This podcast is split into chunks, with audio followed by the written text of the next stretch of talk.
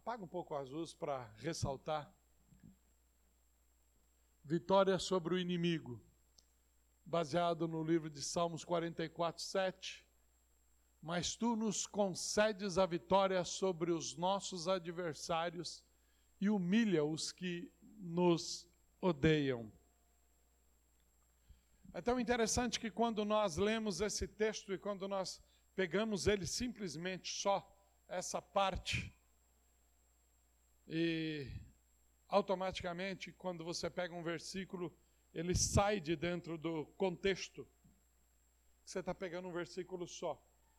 Mas a regra da hermenêutica diz que texto fora de contexto ele vira pretexto, e todo pretexto ele pode ter um caminho aberto para a heresia.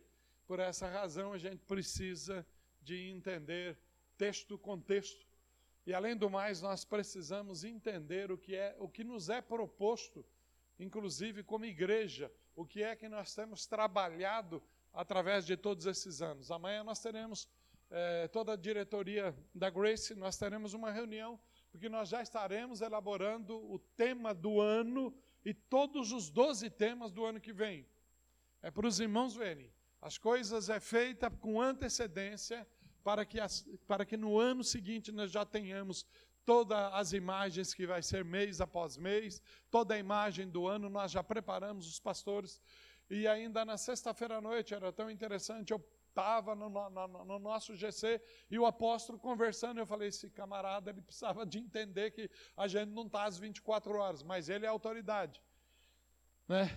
E diz que quem pode manda e quem tem juízo obedece. Há um slogan novo aí que partiu da boca do, do nosso amigo, diz que quem pode manda e quem tem mulher, quem tem esposa obedece. Né? Então, é, os irmãos estejam em oração, porque amanhã nós vamos estar decidindo isso. E, e, é, e eu estava conversando com Deus, porque é muito fácil, está muito fácil, talvez, para o apóstolo e para os outros diretores, porque eles só dão tempo integral. Eu não dou tempo integral à obra. Eu tenho minhas atividades durante o dia e eu falando com o Senhor, Senhor, eu preciso, eu precisava de um dia estar em oração exatamente para que fosse a contribuição para aquilo que vamos tratar no ano que vem. É, esse texto, nós elaboramos ele em outubro do ano passado. Nós elaboramos ele em outubro do ano passado. E elaborar algo em outubro para você falar um ano depois, é alguma coisa que você fala, se não for, na, tira porque está difícil. É, se não for pelo Espírito, a gente não, e nós estamos atravessando não só como pessoas, não só como igreja, mas como nação, como mundo, nós estamos atravessando um período terrível, terrível, terrível. Um período terrível, terrível, terrível. Terrível.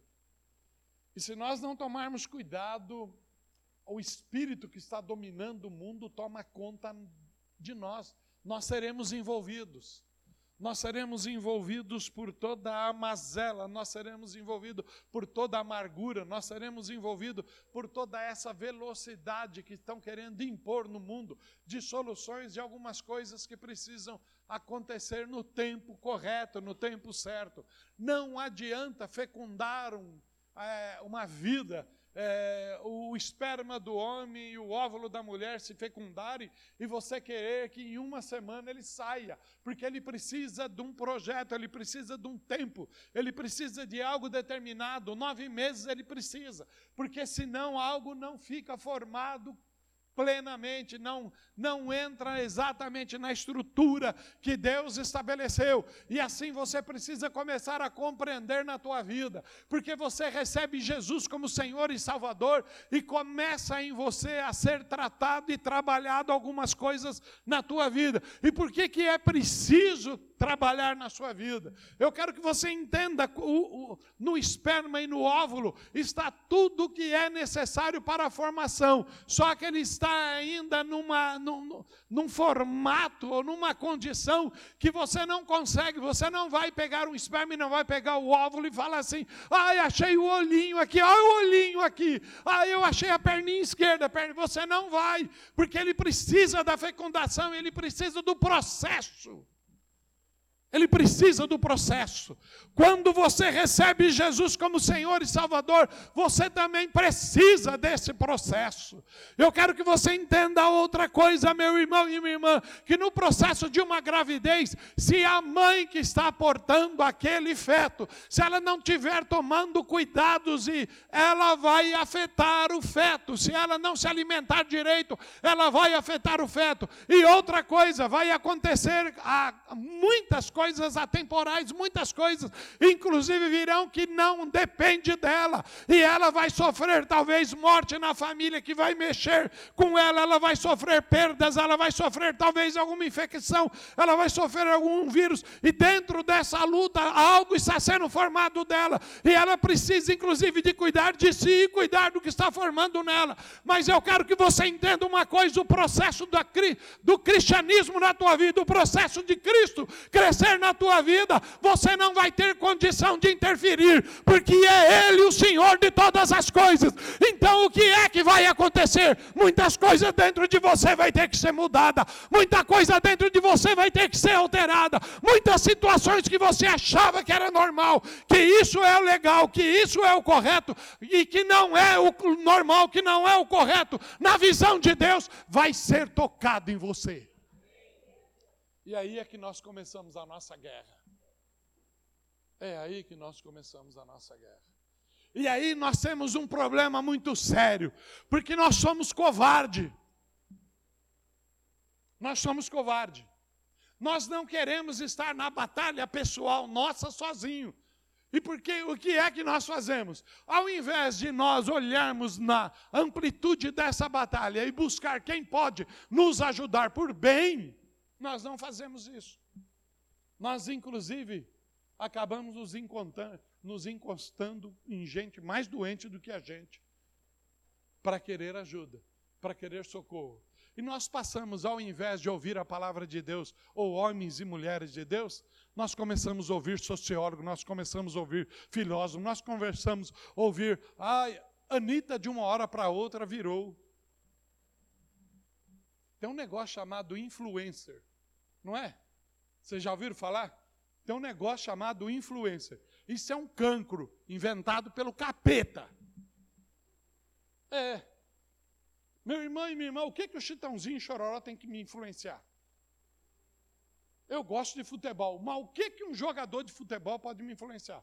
Eu posso gostar da arte dele, gostar do time e tudo mais, e achar, mas tem que pôr um fim, é aí. É aí. Que, a, a gente tem que entender uma coisa, irmãos. Nós precisamos entender uma coisa. Aquele que está em Cristo diz que nova criatura é. As coisas velhas já passaram, tudo se fez novo. Tudo se fez novo. Se tudo se fez novo, as coisas velhas, os meus comportamentos, as minhas atitudes, também elas serão novas. Elas serão novas. Eu acompanhei algumas lives essa semana, exatamente por algo que Deus mostrou para mim nessa última viagem minha na semana passada. Eu fiquei acompanhando e acompanhando numa dimensão que não era minha. Eu pedi, Senhor, eu não quero que o que eu já estruturei, o que eu entendo por cultura, influencie. Eu não quero, eu quero ouvir exatamente para entender que caminhos é que o Senhor e algumas coisas que eu escutei muito foi isso. Você não acredita que a pessoa pode mudar? Eu escutei muito isso. Você não acredita? Não era para mim, na live que estavam lá as pessoas conversando. Você não acredita que as pessoas podem mudar? Algumas respostas foram bem sábias. E diz que todo processo de mudança não pode ser num passe de mágica. Todo processo de mudança precisa primeiro dá-se o tempo desse processo e depois da maturação desse processo, da maturidade desse processo. O que eu quero que você entenda, meu irmão e minha irmã, na palavra desta manhã, não era para mim estar pregando, quem teria que pregar hoje era o pastor Elias, mas ele ligou para mim na semana e falou: Olha, não me passaram a escala, sou eu que prego? Eu falei: Sim, é você que prega. Aí ele falou: Não, então eu queria me ajeitar aqui, porque é aniversário do Felipe no sábado. Eu falei: Então você não prega. Quando ele falou isso, eu falei: Então você não prega, eu prego. Eu ia fechar o mês no dia 30, é, falei, você prega no dia 30. E curta o Felipe. E ontem ainda conversava com a pastora Débora, parabenizando o Felipe, tudo. Eles estão lá curtindo e tem. Todo direito, irmãos. Todo direito. Como tem todo direito, a nossa equipe de louvor, parte dela hoje está aí. Descansando. Muito sábio o Felipe na liderança, liberando eles. Precisa. Você vê Gustavo tocando aqui todo domingo, todo domingo, todo domingo. Você vê o, o, o Taylor. Isso é. Está repreendido o Alzheimer da minha vida, no nome santo de Jesus. Não vou esquecer nada, não. Vocês vão me aguentar, como o apóstolo falou, na, vocês vão me aguentar com 90 anos aqui, vocês vão ver. Não vai não, porque Jesus vai voltar antes. Porque é impossível ficar nessa terra mais 10 anos. É doideira. É, doideira. Vocês, vocês que estiveram no Rise uh, ontem, vocês devem ter escutado alguma coisa assim. Ou foi na sexta-feira, acho que vocês, na sexta vocês estavam no, no GC, né?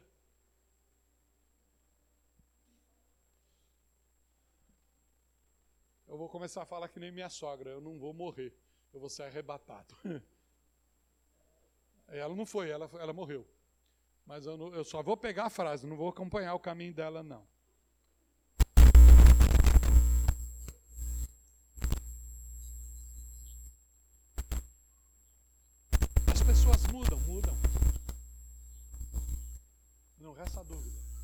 As pessoas mudam. Mas caráter você não muda num passo de mágica. Caráter você não muda num passo de mágica. É preciso de um processo. É preciso de um processo. É preciso de um tempo.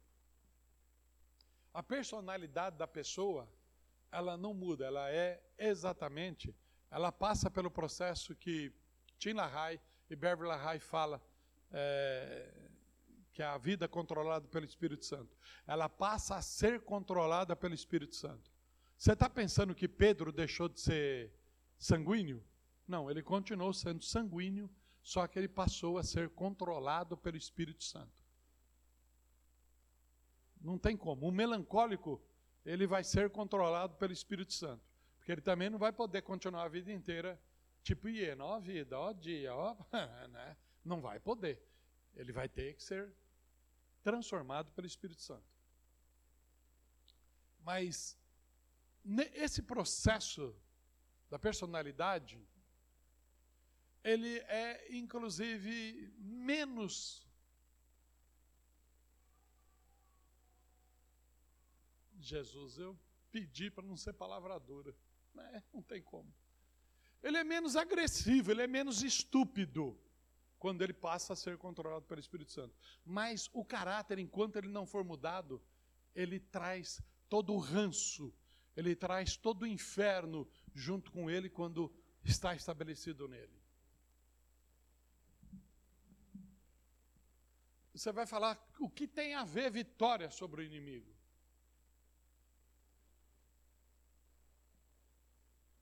Meus irmãos, analisando o texto, que nós lemos, você já ouviu mensagem de tudo quanto é lado, de tudo quanto é jeito, de trás para frente, de frente para trás.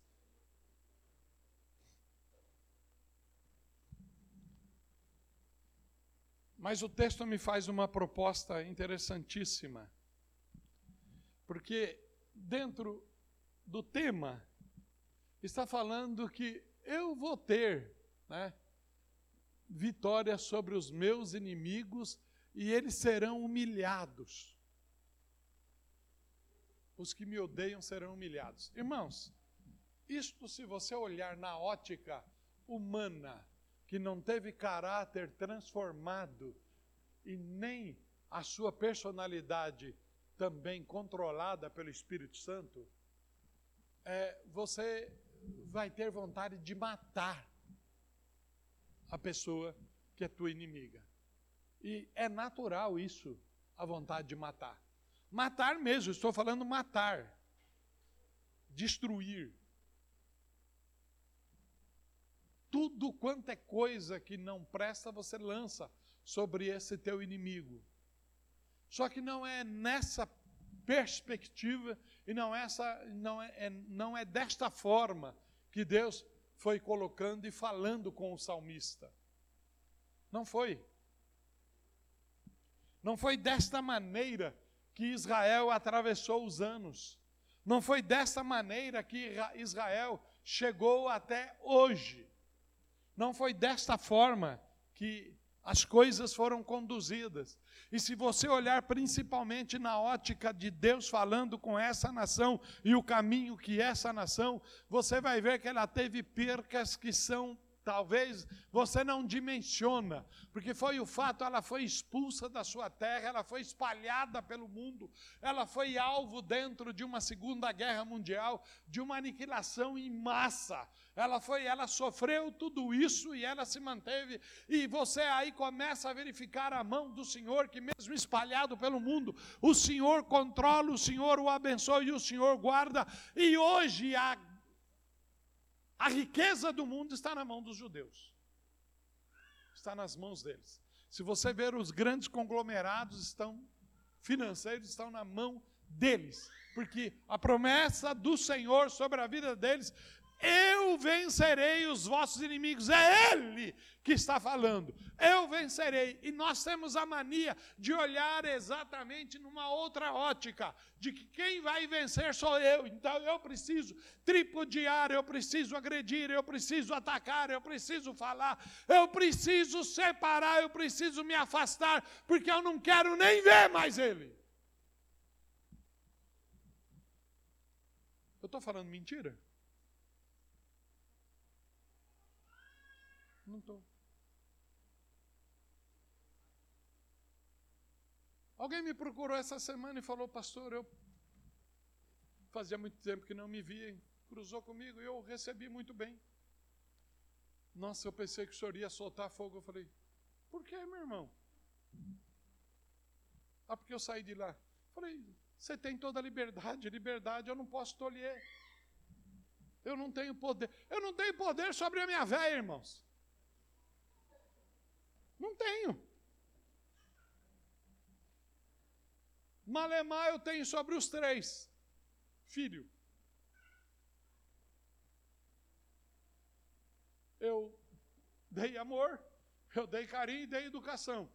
Daqui para frente não tenho mais o que fazer. Se acontece alguma coisa, eu, eu resolvo em oração. Não tenho mais o que fazer. E como rebanho que o Senhor confiou nas minhas mãos, eu também não posso. Eu não sou dono da vida de nenhum de vocês. Eu não sou dono. Quem é o dono da vida de vocês é Deus. E Ele deu como mordomia você para fazer dela o que você bem entender. Mas veja bem o texto. Não acumulem para vocês tesouro na terra. Aí vai falar assim: ah, irmão, Quer saber de uma coisa? Se você ganha 15 mil reais por mês, por favor, não acumula, divida. Se você não gastou os 15 é, no mês que você tem, pega ele e vai distribuindo aí, sai distribuindo, porque não é para acumular, não é nada disso que, que o texto está falando. E você vai falar para mim, como não, pastor? Se no fim do texto diz que você não pode servir a Deus e ao dinheiro, e se você aplicar, se você ficar comprando isso, comprando V6, né? você está acumulando tesouro na terra. Irmãos, larga, desculpa o termo, larga a mão de ser idiota. Não é esse o sentido que a palavra está falando aqui. Não é esse o sentido. Porque a palavra também eu posso pegar um outro texto e vai falar, e você comerá o bem dessa terra. Porque é dado àquele que teve o caráter cristão formado nele e sua personalidade controlada pelo Espírito Santo. Esse vai ter os bens da terra. A irmã Detinha não quis anunciar nada, mas você viu ela na Praia do Pipa a semana passada? Não era na Praia do Pipa? Era. Sabe onde fica a Praia do Pipa? Fica aqui na Baixada, aqui na, na, na, na Praia Grande. Não, fica lá em Natal. Quase na curva do nosso Brasil ali. Tá? Ah, não tem direito. Não, poderia estar. Não tem nada disso, irmãos. Você vai comer o bem dessa terra. Vai comer o bem dessa terra. Vai. Ah, não sei por que não há necessidade de numa casa ter três carros, que poderia dar um carro para o irmão que não tem. Não é assim que as coisas funcionam. Não é dessa forma. É tão interessante que Deus vai socorrendo a gente de uma forma assim tão fantástica.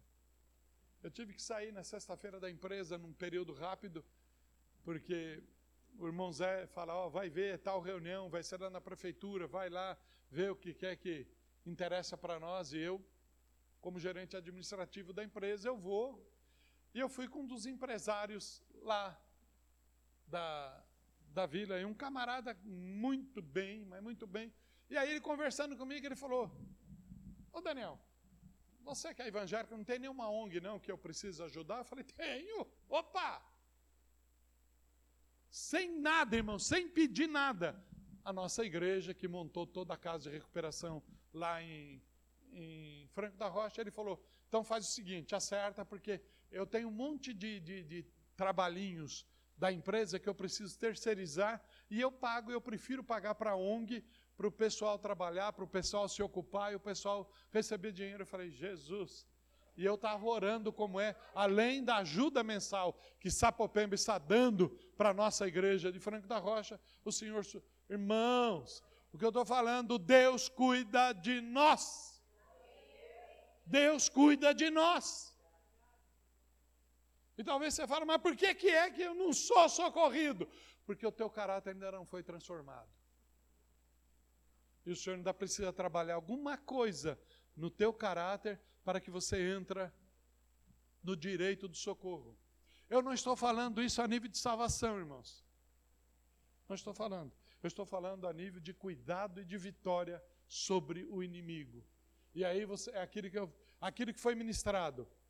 A Marisa ministrou, a Damares ministrou. Acho que a Mi também, você já falou sobre esse tema, né? Ter, é, porque a terça-feira só foi mulherada. E a pastora Irene termina agora, acho que terça-feira, é, terça-feira que vem. Pastora Irene. Estão falando, e qual foi o assunto maior? Que o inimigo era quem? Onde é que estava o inimigo? Hã? E os, vocês quatro combinaram? Vocês combinaram? Vocês fizeram uma reunião. Ah, pessoalzinha perigosa. Né, você já imaginou hoje? Fizeram uma reunião e estabeleceram. Vamos sentar o pau no, em nós mesmos? Porque aí não tem Espírito Santo. É, é, a, é a qualidade das. Não é, irmãos. Para de ser influenciado pelo caráter mundano. Para! Entenda que o Senhor está te reunindo e agregando na igreja dele. E a igreja dele tem que ter o caráter dele. A igreja dele vai viver controlada pelo Espírito Santo dele.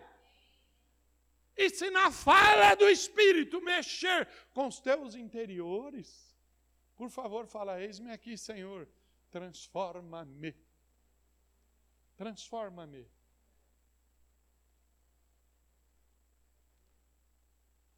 É difícil? É. É difícil? É. Ninguém melhor do que eu posso falar disso, da dificuldade disto. Mas o texto diz: quais são então esses tesouros? Não acumule para vocês tesouros na terra, onde a traça e a ferrugem destrói e onde os ladrões arrombam e furtam.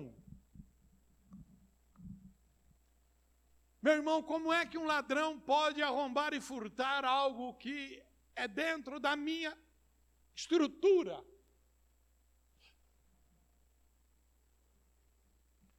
Eu costumo dizer, esse rapaz ainda perguntou para mim, Daniel, você sempre foi crente? Eu falei, fui. Ele está no terceiro casamento, com 42 anos de idade. E aí ele quis falar de mulher comigo. Eu falei, você tem toda a liberdade, vamos falar. Mas ele queria falar no âmbito de um homem sacana. E eu deixei. E aí eu fui curvando ele, fui dobrando ele, dobrando ele. Que no fim ele entendeu que a conversa comigo era em outro, era em outro nível. A hora que ele me deixou na empresa de volta, ele falou: Eu preciso sentar mais com você. Eu falei: Eu estou à disposição.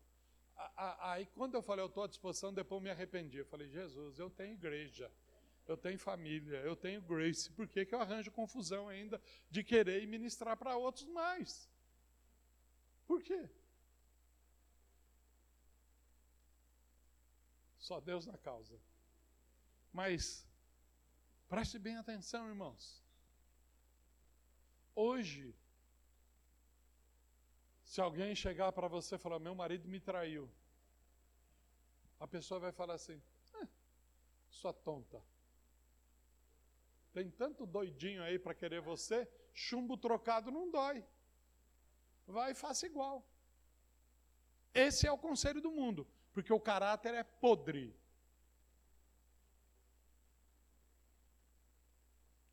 Ah, a pessoa me falou isso, te jogou um caminhão de cenourinha, pega um caminhão de abobrinha e joga em cima dele também.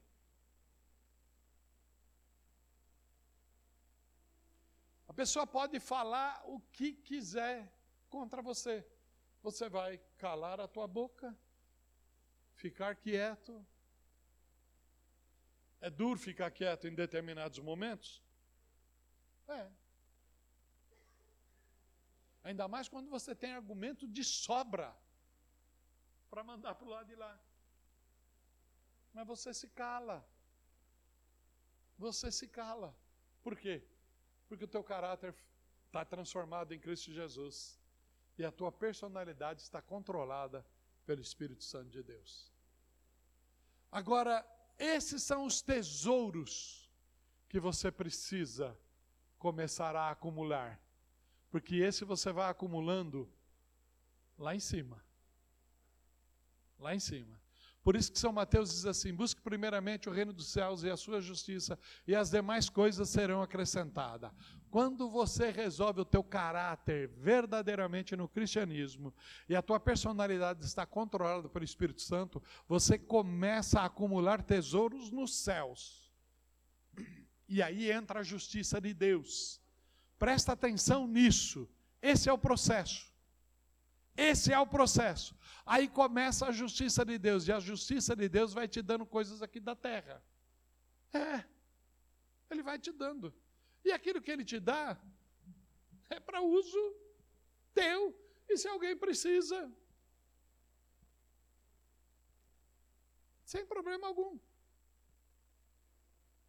Sem problema algum. Eu vou dar um exemplo e é meu. O Senhor me deu a condição de ter essa picapinha. Quantos irmãos aqui da igreja já usufruíram dela? E vai continuar usufruindo. Quantos irmãos? É um carro prático, precisa trazer uma moambinha daqui. Moambinha no bom sentido, é aquelas coisinhas que tem dentro do quintal da gente, o que tem na coisa. Precisa usar. Por quê? É um utilitário. Correto?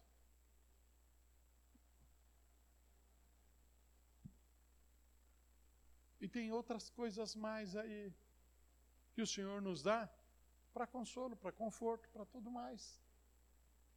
O grupo que foi para Pirituba ontem, com toda certeza, tiveram que entrar num carro de outros, não tiveram? Ah, não, no meu carro não entra, porque o meu carro é para mim. Eu sei que tem alguns irmãos aí que é meio Eu lembro, eu vou falar agora porque ele não está aqui, eu posso falar, e ele é genro, posso tacar. Ele teve uma época que ele não comprava carro grande, ele comprou uma Montana, porque é daqueles carros que só entra eu e minha mulher, e não carrega mais ninguém. Se alguém quiser, que anda lá atrás, na caçamba. Não sei, não vai carregar pessoas assim. Mas os nossos carros, eu fico vendo aqui a preocupação de irmãos que na hora que vai embora, em função de não estar nem o Peter e não estar nem a Meire aqui, eles têm um cuidado de pegar a Bia e deixar a Bia lá na porta. Por quê, irmãos? Eles podem falar, não, o carro é meu. O pai e a mãe que se viram, eles têm carro. E por que, que eles não fazem? Porque o caráter deles é cristão. Isso é tesouro que vai sendo acumulado nos céus. Nos céus. O texto ele é mais longo e, e eu hoje eu vou receber a, em casa aquela que é, pretende ser minha neta. É. É, vamos ver se ela passa no teste lá em casa hoje. Mas uma das coisas que eu achei lindo na decisão dos dois é que eles jejuaram e oraram para começar um namoro. Jejuaram e oraram para começar um namoro.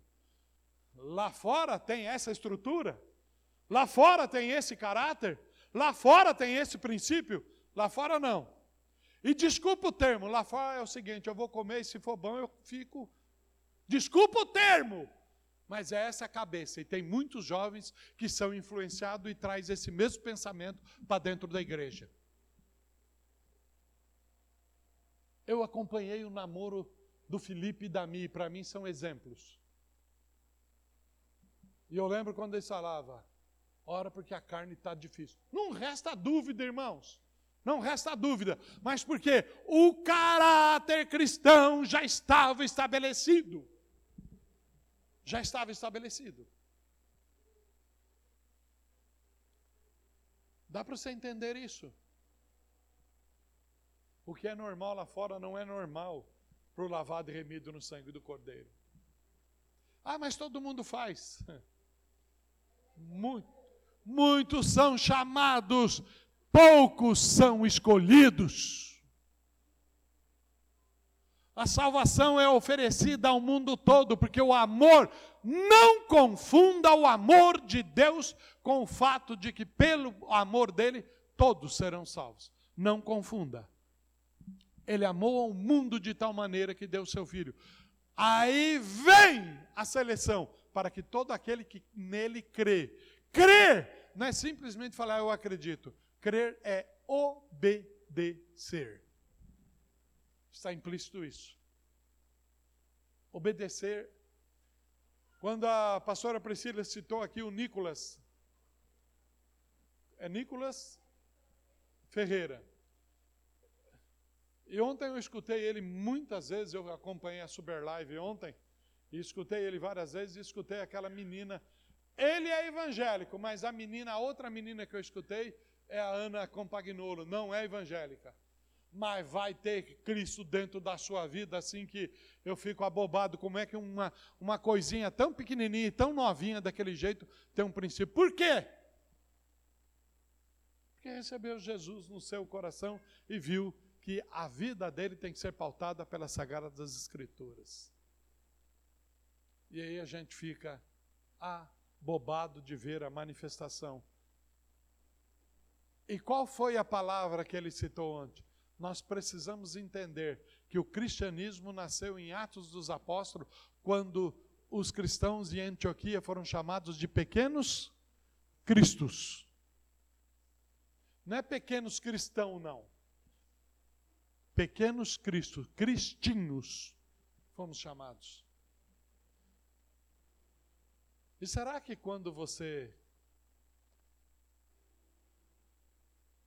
entra no caráter mundano e no comportamento mundano, você poderá ser reconhecido como cristinho. Não estou nem falando cristão. Será? Será?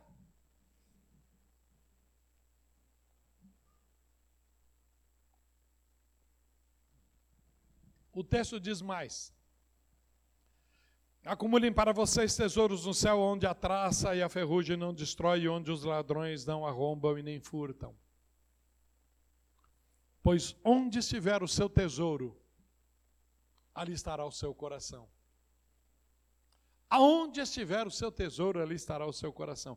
Tem uma mensagem doida em cima só desse texto, mas eu preciso concluir. Aí o texto faz uma proposta, irmãos. Porque você já viu como é que você é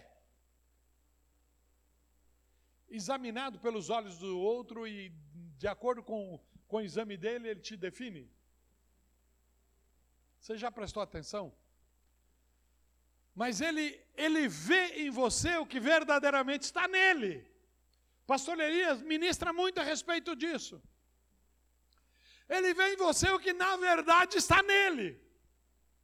Então o texto de Mateus diz assim: os olhos são a candeia do corpo. Se os seus olhos forem bons, se você já tem toda a estrutura cristã estabelecida em você, se o tesouro que você tem ajuntado é ajuntado nos céus, a justiça do Senhor, você buscou o reino e a sua justiça, as demais coisas já passam a ser acrescentadas em você, e você entra talvez numa elite aí que muitos não entram.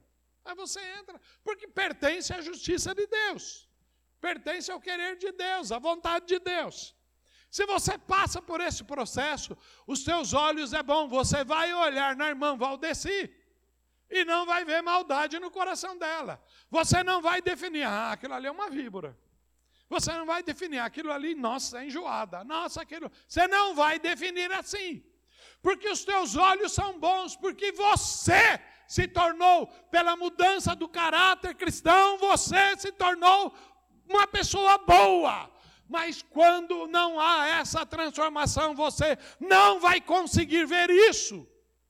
Não vai. O texto é duro, sim, meu irmão e minha irmã. Mas você quer vitória sobre o inimigo? Você está pensando que o inimigo é o PT? Você está pensando que o inimigo é o preto? Você está pensando que o inimigo é o branco? Você está pensando que o inimigo é o, o homossexual? Você está pensando que o inimigo é a lésbica? Você está pensando que o inimigo é o ateu? Não! Não! O inimigo é aquela estrutura que você criou e estabeleceu e não sabe como guerrear contra os males. E você guerreia não com o mal que está na pessoa, você guerreia contra a pessoa. E aí você chama a pessoa de fofoqueira, você chama a pessoa de mentirosa, você chama a pessoa de tudo, de traidora, você chama a pessoa de tudo. Por quê? Porque na verdade isso está em você. Isso está em você. Você chama a pessoa de falsa porque você é falsa. Você chama a pessoa de invejosa porque você o é. Porque são os olhos da alma que são a candeia do corpo. Os seus olhos é o que está lá dentro de você. E aí isso reflete no outro. E o texto é claro nisso. Os olhos são a candeia do corpo. Se os seus olhos forem bons, todo o seu corpo será cheio de luz. Mas se os seus olhos forem maus, todo o seu corpo será cheio de trevas. E o texto diz: E que tremendas trevas são. Que tremendas trevas são. E aí é um fel, irmãos, que corre dentro de você. É um fel. E todas as vezes que você fala é só, só maldade. Só, só. No nome santo de Jesus. No nome santo de Jesus. Peça a misericórdia de Deus sobre a sua vida para poder ser luz e transmitir luz. Porque ninguém pode servir a dois senhores. E de uma mesma fonte não pode sair água boa e água má. Que o Senhor te abençoe e te guarde, e que o Espírito Santo fale contigo o que mais for necessário. Amém?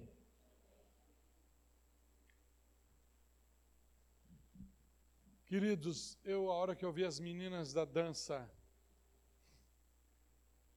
ministrando a nós, o Senhor me trouxe a mesma visão que eu tive em Maringá no domingo à noite. É, e a visão e a convocação que foi feita aos jovens foi uma coisa fantástica lá.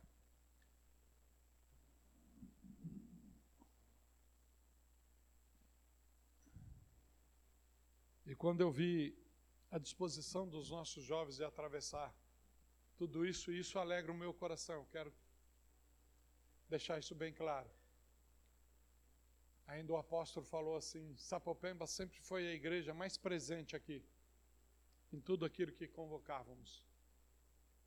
Mas ele entendeu toda a guerra que nós atravessamos e foi para tentar destruir essa igreja e tentar destruir toda a estrutura em Cristo que estava sendo estabelecida.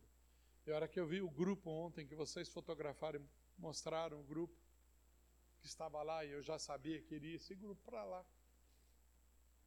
Um gozo entrou no meu coração.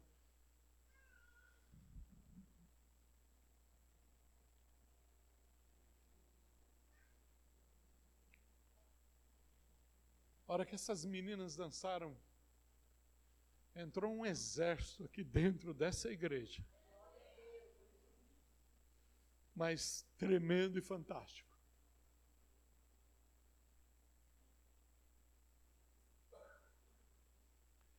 Eles entraram com a espada desembanhada.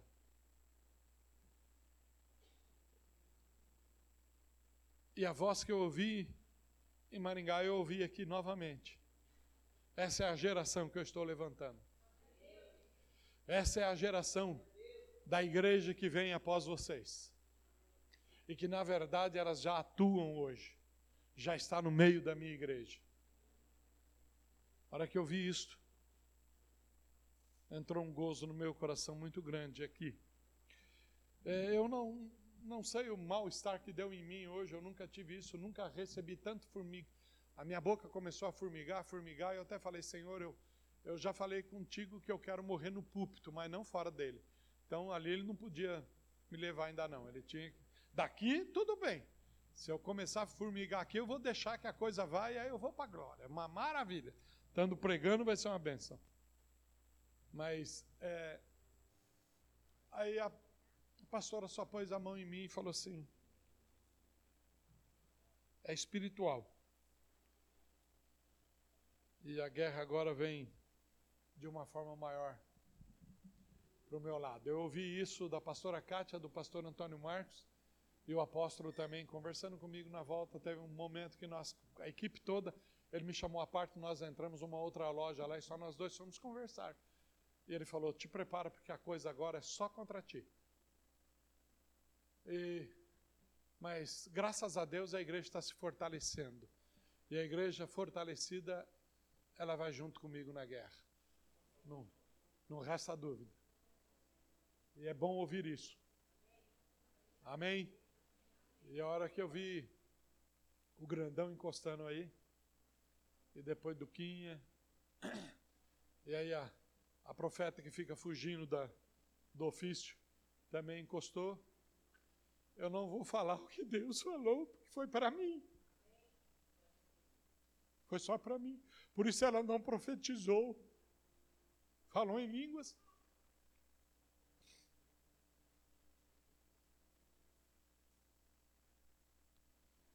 Mas eu sou corajoso.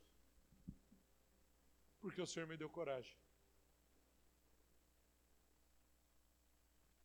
Pastor Aline, eu te considero pastora, porque quem te fez pastora foi Deus, não fui eu. Foi Deus que te fez. Eu entendo todo o tempo que você pediu para o Senhor e você está passando. Mas esse é o teu lugar, é aqui que você vai ter vitória. Não esconda e nem corra. E nós estamos aqui para guerrear junto com você. E se a guerra agora vem direta comigo, é porque agora eu vou cobrir todo o corpo pastoral para que o corpo pastoral não sofra o que a Renatinha já sofreu, que a pastora Márcia já sofreu como ataque. E você fala, mas eu estou sofrendo até hoje. E na autoridade do nome do Senhor Jesus, na autoridade que Ele me dá, eu decreto o fim da tua guerra e da tua batalha e da confusão da tua mente. Eu decreto no nome santo de Jesus. O Senhor vai te conduzir em triunfo. Amém?